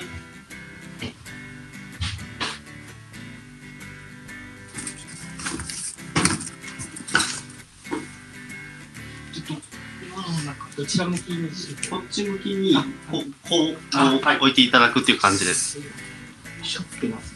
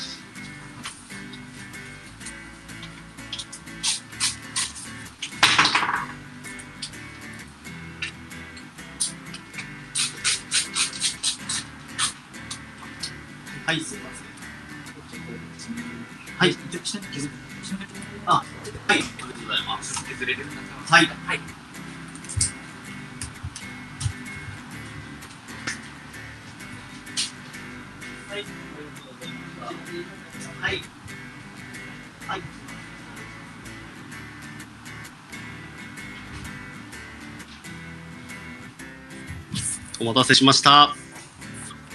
運び終わりましたか？終わりました。おめでとうございますありがとうございます。いやー、嬉しいな。ああ見えますけどいいソファーですねそうですね、やっぱ改めて見るといいソファーです。ね いい買い物をしました。うぐいす色のうん。大丈いい夫娘紫かピンクって言ってなかった？めちゃめちゃ渋いウグイス色。うん、めちゃめちゃ、はいあれと思ってまあ確かにあんまりピンクのソファって見たことないなって思ってたんだけど、まあそうですね。めちゃめちゃ渋いそうなんですよ。色じゃ抹茶色よねいましたね。あ、嬉しいな。ああでもやっぱいいねソファーはいいよぐっとこう、やっぱリビング感が出ますよね、ソファー一個。そっか今まで置いてなかったのかそうなんですよ。置けるほど広くなかったので。そうかそうかこれはちょっとこう、嬉しいですね。ああいいよ自分で買うソファーっていいんだよ いやー、いいですね。はじ初ソファー。あはい。私もだからいつだ？最初のソファ買ったの2015年の7月に三軒茶屋引っ越してその時に買ったけどはい。やっぱ未だに可愛いもの 愛着がね、やっぱり自分めちゃめちゃあるめちゃめちゃあるねああ。よかったねよかったであとそれ見て娘が何て言うかだね今ちょっと出かけてるからね、す。そうなんですよね。うん初めてあのソファーを納品する音を録音しましたけどもう別に一生撮んなくていいやと思いましたね。めちゃくちゃ、あの、地味というか、あの、迷ったんですよ。声かけようかなと思って、その、録音何してるから。いやいいのいいの。いいのいいの。でも、それも、なんか、そういうのじゃないな。そうそうそういうんじゃないんだけど。はい。もう俺はもうずっと業者の人落とせと思いながら聞いてたんだけ。どバ一ゴー回、一回業者の人、なんか、カーンってフローリングに落としておいと思いましたけど。あそう。あ気づかなかったな。あそう、はいい、やーもっとやってくれりゃよかった。全然。聞く分にはすごいスムーズ。にスムーズでしあた。そうでし。た。いやーおめでとうございます。ありがとうございます。もうなんか喋る気もう何喋ってた、そうディズニーのこと喋ったのかな？はい、そうです。ディズニーのこと喋っててでソファー届いてもうソファーソファーに勝てる話題なんてないもんね ソファーは強いですね。あだからそのさ今回のそのディズニーの台本書いててさはい。でその仕上げとかは昨日あディズニーシーの近くのベンチで書いたりしてたんだけどさはい。あのオズワルド知らないっていう前提で結構書いてたんだよねああ、なるほど。よく知ってたねそう、お割となんか、エンタメとかうんは、まあ、そんな深くじゃないですけど、うん期限ぐらいは知っとこうっていうのがあったんで、それで知ったって感じでしたね。ああだからオズワルドの権利はだからミンツが取ったわけだけどはい。後2006年にディズニーがあー権利を取得したのよあ割とだから近年なんですね。そうそうの14年前、うんだから今はこのオズワルドはディズニーキャラクター、だから売ることができるんですね。そうディズニーショップにも売ってますけどね、オズワルドのぬいぐるみとか持ってます？あの、まあ、いわゆるカチューシャですか？その園内に入ったら、ああ耳の？はい、うん。につけるのは、うちの、まあ、嫁さんが、あ、これ、かわいいって言って買ってたので、オズワルド？そうなんですよ。え？ー、と思って。オズワルドの耳なんて黒くて長いだけじゃん。だよね。そうなの。ええあこそうなのそこ行くみたいな、もっとリボンついたやつとかあるけど、ねえ、はい。めちゃめちゃ渋いね嫁さん。そうなんですよ。オズワルドのカチューシャ買ったの。ちょっと、ちょっと好きになりました。うんわかる。いい嫁もらったよお前は。あえーと思って。わかるわかる。はいはいはいはい。いいはい嫁もはいらったね確かにいいね。すごいそうなねんですよ。へえオズワルドか。私もオズワルド昨日そのボンボヤージュにも行ってきてさその前はいのの目の前にあるショップのさもともと働いてたでそのボンボヤージュも今予約制なのよああ、そこもなんです、ね。ホームページで予約して、でそれで入るんだけどえー。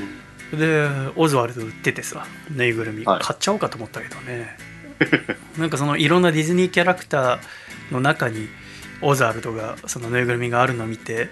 ここにいるってのはあ自然なことじゃないんだなと思っていろんなことがあっそうですよね。て、なんだろうこのねこのオズワルドがあもしミンツに取られてなかったらミッキーが生まれてなかったかもしれないと思うと。そうですよね。だってそのミンツに取られたから新しいキャラクターシリーズ作んなきゃっていうことだっただけでもしうん。取られてなかったらオズワルドが人気キャラクターだったわけでその先もシリーズ作られてたはずだからはい。ディズニー社でねうん。って考えるとやっぱこのオズワルドっていうのは特別なキャラクターだよなうん、そうですねう。んああじゃあちょっとぬいぐるみうちに置こうオズワルドを大切にしよう私はえー、つれづれなるままにアコラジライフ今週もお便りありがとうございます。1通目こちら神奈川県子猫の枕さんからいただきました。シャイさんシャイ。あごめん。シャイさん笠倉さんシャイシャイ。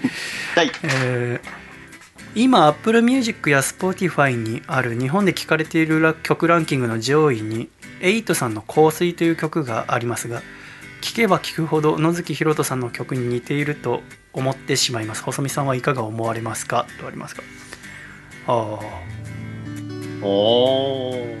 これメール見て聞いたんですけど改めてねうん。あんまり私は似てると思わなかったんですけどまあそのうんね綺麗なボーカルに、えーアコースティックギターの一本そのフレーズでのひねアルペジオっていう景色は似てるんで、確かにでも美しいですけど私はね洪水よりヒップホップは歌えないっていう曲の方がエイトさんは好きなんですけどうん。そうですねとても素敵なシンガーですよね神奈川県出身の方ですよね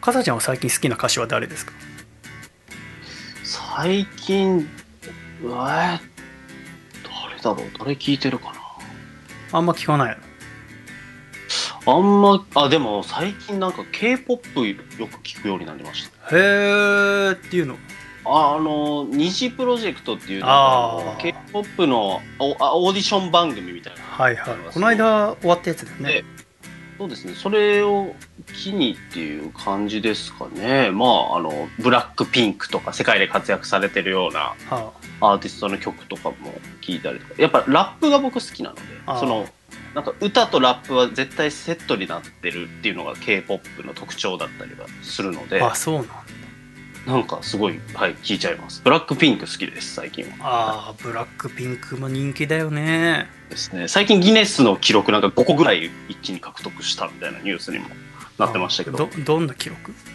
売どんな記録かは知らないです。でも5個も取ったと何かしらだろう まあね何かちょっとやっぱ世界をやっぱちゃんと揺るがしているんだなと。5個を取って1個も分かんないの いや知らないけどはい。あそうなんだ まあいいんですけど。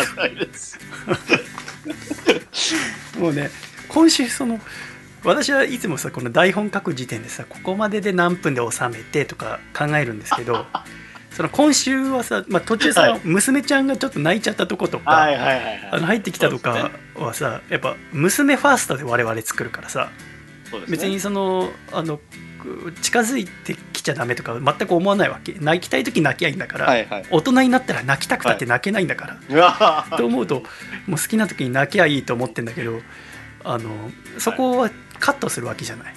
しばらく収録止めてねだからし収録上わかんないんだけどその今日結構その回数が多かったのとあとソファー運び入れてる時間もあったから今何分ラジオ上で喋ってるかちょっと私が迷子になっちゃったのよね。だから今日本当はこの国旗についてめちゃめちゃ喋りたいんだけど今週のメッセージテーマは私が好きな国旗だから。はい。だけどこれ国旗を話す時間があるかどうかがもう分かんないんだよ、毎週国旗が国旗なんて先送りにされていくっていう。2週間先送りにするような内容じゃないぞ。なんで国旗が好きになったかっていうとはい。私がその国立競技場新しい国立競技場の近くに行く機会がたまにあってはい。でそこに本当だったら今月からあオリンピックが開催されるはずだったからあいろんな国旗が来るはずだったんだろうなと思って国旗の本買ったらその本が面白くて、えーってことですね。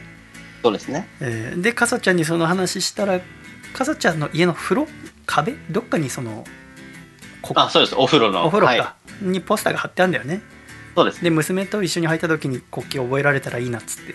はい。でちょっといろんな国旗見てたっていうから国旗の話を先週したんだけど、はい。えーちょっと時間の関係上その国旗全カットっていうことになって なんなら先週私とかさちゃんの中で一番ウキウキ喋ったのは国旗だったんだけど、うん結構盛り上がったんですよね。そう。でも久米さんの話がメインだったからそうですね。で久米今週久米さんのラストのラジオ良かったよ。ああ。のね本当にもうぜひまだ聞けるから聞いてほしいけどなんとかしてあとラジオクラウドにもあるけどもう本当にもうそれこそ A さんの話もするし黒柳徹子さんの話もするしねなんかもう集大成のようなラジオでねとっても良かったんですけどね。そうそんなこともあって国旗に興味があるんですけどね、あうん。えーそもそもそのあやっぱ日本の国旗って、えー綺麗だなって思ったんですよね。国旗の本買って最初に思ったのは。はい。日本の国旗はまあ日の丸って呼ばれてますけど正式名称は日照旗って呼ばれるんですね、うん。正式名称は日照旗ででえー日本の国旗の赤い部分は何を表しますか？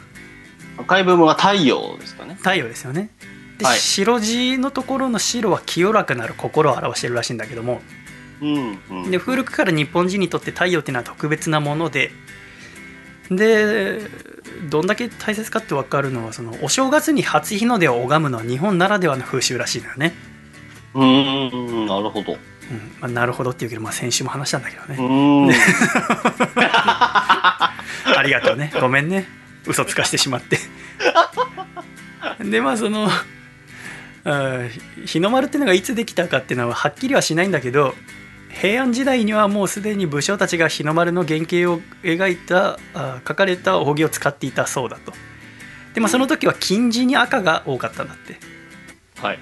でそれが白地に赤の日の丸が日本の国旗に決まったのは1854年幕末ですねうん。1953年にペリーさんがアメリカからやってきてでそれがきっかけで日本も国旗を決めることになったとはい。で初め江戸幕府は白黒白の横三色旗のデザインにしようとしてたんだってうーん。横三。色旗っていうのはドイツみたいな柄ですねはいはいはい、はい。ドイツは上から黒赤黄色が横にシュッと色が引かれてるじゃないですかはい。あれを横三色旗っていうんだけど江戸幕府は日本の国旗は白黒白の横三色旗にしようとしてたのうーん。だけどおそれを聞いた薩摩藩の藩主島津成明さんらが猛反対して白地に赤丸に決まったんだってはい。島津成明さんっていうのは、まあ、当時ものすごく優れたあ大名で、えー西郷隆盛さんを登用したのもこのお島津成明さんですけどね、なるほどなるほど。うんまあ、この話も先週したんですけれどもいや、もう本当どうしたらいいかわかんない。頭がおかしくなりそうになって反応しなかったらしないで怒られるし。会話として成立しない。でも、聞いたしなってずっと思ってるし、みたいな。「ですよね」はダメだしね。だって先週そこ流してない。ん だそう、そうなんですよ、そうなんですよ。どれをやっても君はもうどん詰まりなんですけど。もう終わりなんですけどね。おい。それで国旗面白いって話してて、はいえー笠倉君はアルゼンチンがかっこいいなって思ってるっつったのね、はい。言いました。水色のね。でそのアルゼンチンの国旗を、まあすあのね、太陽が描かれててみたいな話をしていて、はいで今週アコラジックの方々に私の好きな国旗を送ってきていただいてるんですけどねはい。さっき紹介したドイツの国旗が好きというのは大阪府のラジオネームモリティ・ザルティさんですね。ドイツワールドカップの時にえーコカ・コーラのおおまけを集めて送ると試合結果の予想にチャレンジできるっていうキャンペーンをやってたんだって。で的中させるとランダムで国旗模様のタオルがもらえたと。でこのモあルモルティ・ザルティさんがあー見事的中させて送られてきたタオルがドイツの国旗のタオルだったと。なるほど。でえー昨年友人が仕事で住んでいることもあり海外旅行でドイツに行ったって書かれてますね。だから好きな国国はドイツ。ドイツは横三色旗上から黒赤黄色ですね。うん。横三色旗、まあ、かっこいいけどね。そうですね。う。んドイツ。どの横三色旗が好きですかね。なんかこう印象に残ってる横三色旗あります？え、やっぱ、ふえ、フランスって横三色でしたっけ？ん？違うか。フランス。あフランスはね縦三色旗になるんだよね。そうなんだよあれ、横って。だからあとだからロシアとかですねああ、そうそうロシアとかはまあ横三色旗でうん色が上から白青赤ですねそれぞれあるんですよね。言葉が振り分けられてたり。そうなのよ国旗に描かれてるものっていうのは、まあ、その国で自由に決めていいわけだけれども、うん。その国旗になった歴史っていうのがあってその国旗を見るとその国がどうやってできたかとかが分かってすごく楽しいんですよね。そうですね。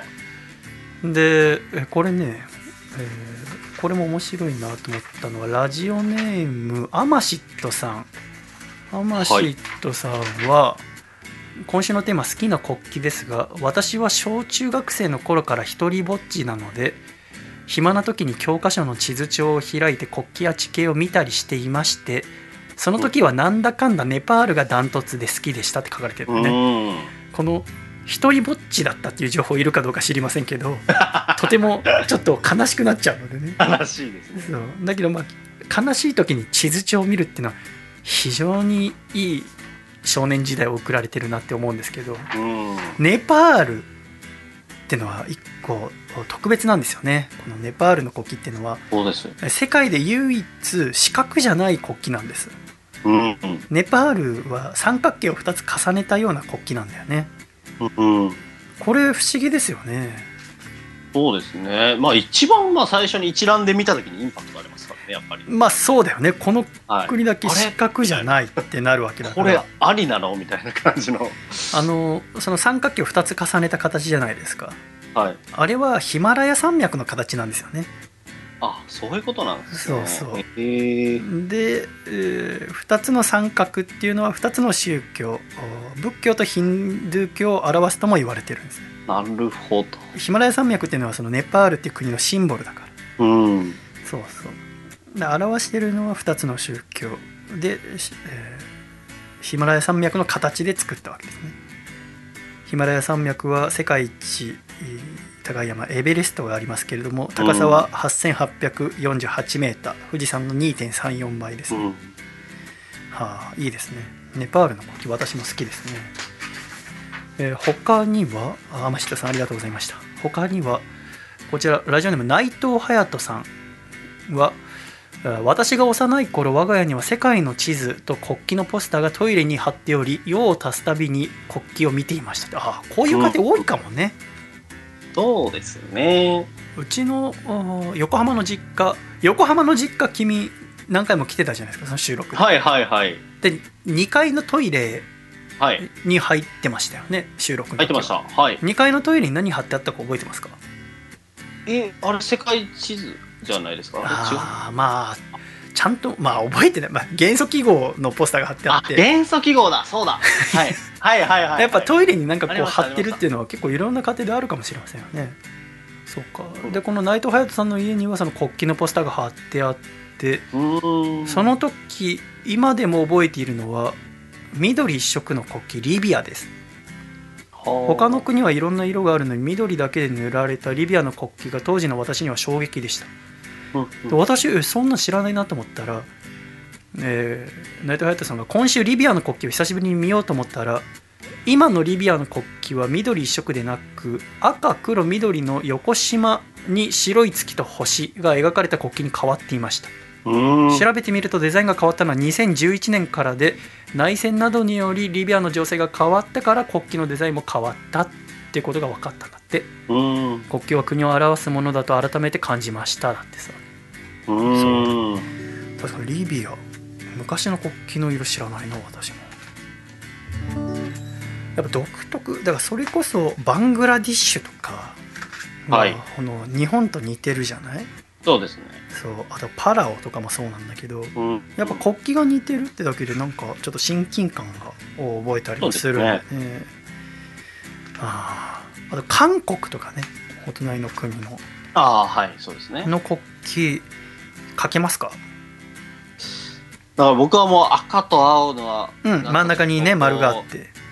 本名字的ななんかわかんないですけど。うんマガ玉みたいな形はいで赤と青が組み合わさってて、あれは宇宙を表してるんだけどねえー、そうでなんかちょんちょんみたいな、ね、そうそうアディダスみたいな3本線が、はいあー4箇所引かれてるんだけど、あれただの3本線じゃなくてよく見てみると途中途切れてたり真ん中3本のうち真ん中の1本だけが途切れてたりはい。左上は全部3本ともつながってたりとか4つとも全部違うのよ。あそうなんですね。全部一緒だと思ってました。ああ本当？だって先週も同じ話したのに。でこの4つの印っていうのは古代中国から伝わる「下」という占いなどに使われる記号。ごめんごめん。そうそう。その占いとか記号でへあれで4つ違うんだってさあそう。ショックだな先週話したのに。いや本当。やり やりづらこのラジオ。えー他にメッセージいただいております。こちらラジオネームおいちゃん、えー僕はキューバの国旗が好きです。理由は爽やかな青と情熱的な赤がとてもかっこいいからです。なんとなく似ているフィリピンの国旗も好きです。いつか行ってみたいなといただきました。ああやっぱ色？そうねそれこそ笠倉君もそのアルゼンチンが好きって言ったのは色合いが好きだからだもんね。そうですね。キューバもねそうかっこいいよね。やっぱ野球が強いイメージがあるからさその国際試合でキューバの国旗見ると、僕なんかなんかもう強そうだなって思っちゃうんだよね、うん。キューバにはなかなか勝てないなと思っていつも見てますけどねあのおそのまあ赤と青で青い青と白のしましまがキューバですけどうん。あの三角形の赤の部分は自由平等博愛を表していてでうんうん。赤色の赤は国民の血。青い3本の帯は独立時の州の数を表しているらしいですね。なるほど。へえキューバも。でやっぱ歴史を表してるわけですね。そのうん。独立した時の歴史のね。結構それ多くて独立した時のいろんな国の成り立ちっていうのを国旗に表している国が非常に多いですね。うん。アルゼンチンもそうだしね。アルゼンチンのあの水色っていうのはあ独立戦争の時の軍隊の軍服の色ですからね。へえ、鮮やかな。そうなんだよね。ね。そう綺麗な色だよね。そう確かにキューバ私も好きな国旗ですね。つれづれなるままにアコラジライフ今週もお便りありがとうございました。来週のメッセージテーマは私の好きなディズニーキャラクターにします。ぜひえー皆さんの好きなキャラクター教えてください。私もまだまだミッキー以外あまり知らないので、ぜひ教えていただければと思います。懸命につれづれと書いて radio アットマーク細めのシャイバイ .com でお待ちしております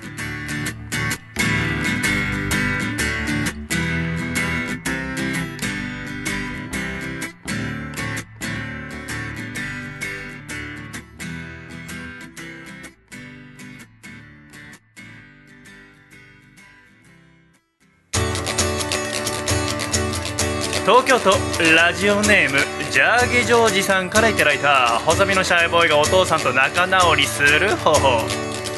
お父さんそのパッツンの前髪イテウォンクラスにはまりすぎだよ。細身のシャイボーイのアコースティックレディオ。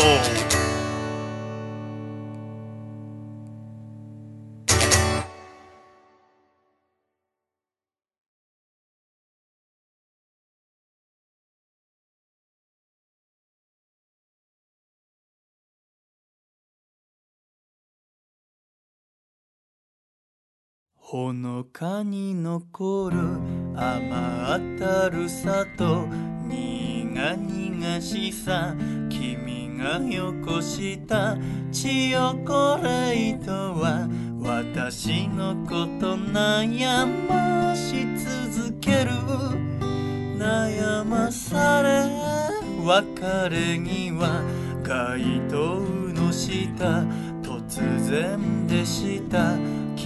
がよこしたチヨコレートは私に何かしらを訴えかけてる。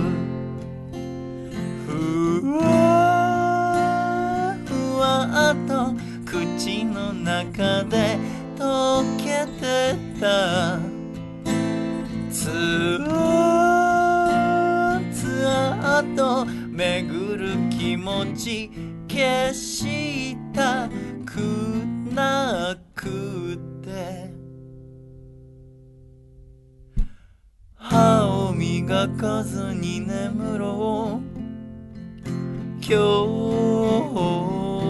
は。歯を磨かずに眠ろう今日は。は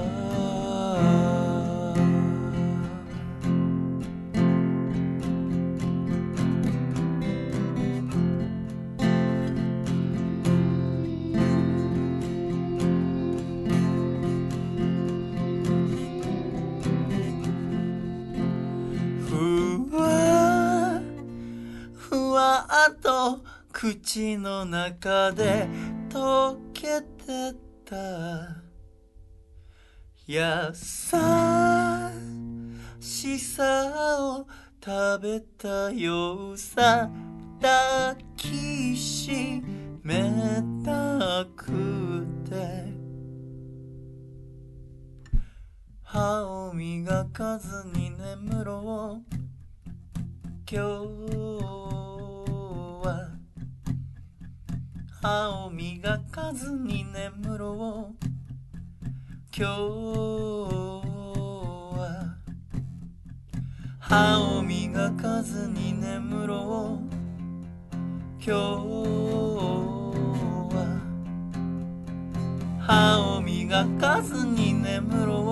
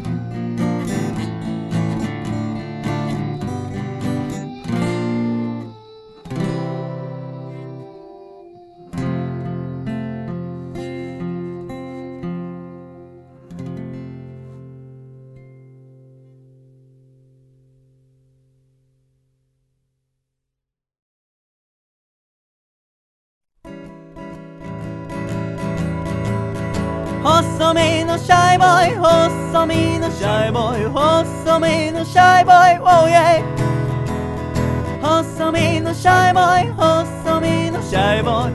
ルールールー。フー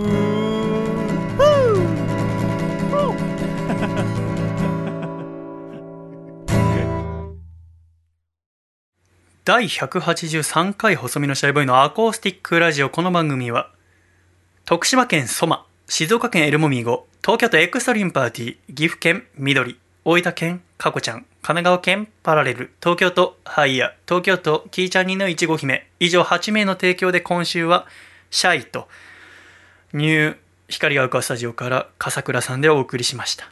今週も最後までお聴きくださり誠にありがとうございました。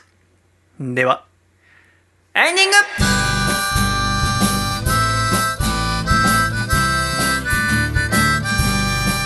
暖かいシャイということで第183回細身のシャイボーイのアーコースティックレイディオもエンディングでございます。笠倉さん。はい。今週も最後までありがとうございました。ありがとうございました。ということで新居での生活1日目でございますがいかがですか？いやーもうやりたいことがねたくさんありますよね。やっぱソファー届いたんで、うん。ソファーで寝転びながらテレビ見るとかもやりたいですしあ普通に生活がしたい。あなるほどね。じゃあ今週末はもう二ほどきですか？二ほどきですね、まあ、あとテラスとかもあるんでいい天気がなんかこうそうなんだ。テラスある。なんかちっちゃいテラスなんですけどあのね楽しなんか楽しい空間にできそうなテラス。ああそうなんだ。バーベキューとかできるのかな、ああどうなんだろうあー普通にしとたいな。か危ないのかな。私あの焚き火の音が取りたくてさ。はあはいはい。あのなんか落ち着くんネットフリックスにさ焚き火ってあるの知ってる？いやー初めて聞きましネットフリックスで焚き火って調べてみそうすると暖炉で薪が燃えるだけの映像流れるから。寝る前とか本読みながらあれ流してんのよ。たあちょっとなんか落ち着くんだよね。落ち着きそうですだからねラジオでもさこう喋ってる後ろに焚き火の音流したくてさはい。でやっぱ自分で録音しなきゃ意味ないからやりたいんだけどなかなかこのマンションのベランダではできなくてさ。ああそうですよね。今キャンプとかも結構できないし。じゃあ都内の公園どっかで焚き火できるかっつったら結構そのなんだろうな薪を燃やすその土台となるキャンプ道具とかはそんな高くないんだけど3000円ぐらいで買えるんだけど。はい。だけどなかなかねこの辺りにできる場所がなくてね。そうです今薪を燃やせる場所を探して結構自転車乗ってうろうろしてんだけど 完全に怪しいやつなんだ。よ怪しいやつですよ。どこでよく燃やせるかなって思いながら都内を走り回ってんだけどさ河川敷とかさ。ちょっとなさそうなんだよね。そうですねからじゃあこの週末は家のいろんなものを整理していく感じですかね。そうですね。そうですか。じゃあいい週末にしてくださいねあとはもう妹あ娘があソファー見た時に何て言うかですよね。まあ気に入るよね。別にもう忘れてるよね。紫色まあなんて言ってたの。帰ってきたらね。ああ。私としてはもうピンクじゃないっつってもう泣き叫んでほしいですけどねなんでピンクにしてくんなかったんだ？っつって涙がソファーににじむ。そうそう。そしたら変色してピンクになるとかあったらドラえそもんみたいな。んなのねうん賛成だからっつってリトマス試験紙みたいに変わってほしいですけどね。あーそう。あの T シャツができてですねあのあはい。それこそあたらあラジオを作り始めた時にそのラジオ自分用にえー T シャツ作りたいと思ってはい。業者の人にデザイン送って作ってもらったんですよ。で私はラジオ作る時いつもこの新しい T シャツ着て作ってるんですけど今黒い T シャツに胸に細身のシャイボーイで書かれたやつなんですけど、はい。それすごい気に入ってじゃあもう T シャツはもう去年作ったので最後にしようと思ってたんだけど、うん今年で最後と思ってラスト T シャツを作ってですね、はい。えー今週からショップにあると思いますので、えーぜひもしよろしければお買い求めいただければ200回行くまでは手紙と一緒に T シャツも送りますので何かあったらメッセージなども添えていただければと思いますね。この T シャツ着ながらアコラージ聞くと面白さが1.5倍になったりとかは絶対しないんですけど、どうしよう最後につまんないこと言っちゃって。いやいやいやいや。残り3秒30秒もう取り返しがつかない。もう30秒任した。あと頑張って。はい、うわー。いやでもいいですよね。好きなもの自分の好きなねものを身につけながらラジオを聞くとか好きなものを食べながらラジオを聞くってながらができるんで。T シャツ買っていただいてながら聞きしていただければいいんじゃないでしょうか今週も最後までお聞きくださり誠に ありがとうございました。かさちゃんごめん。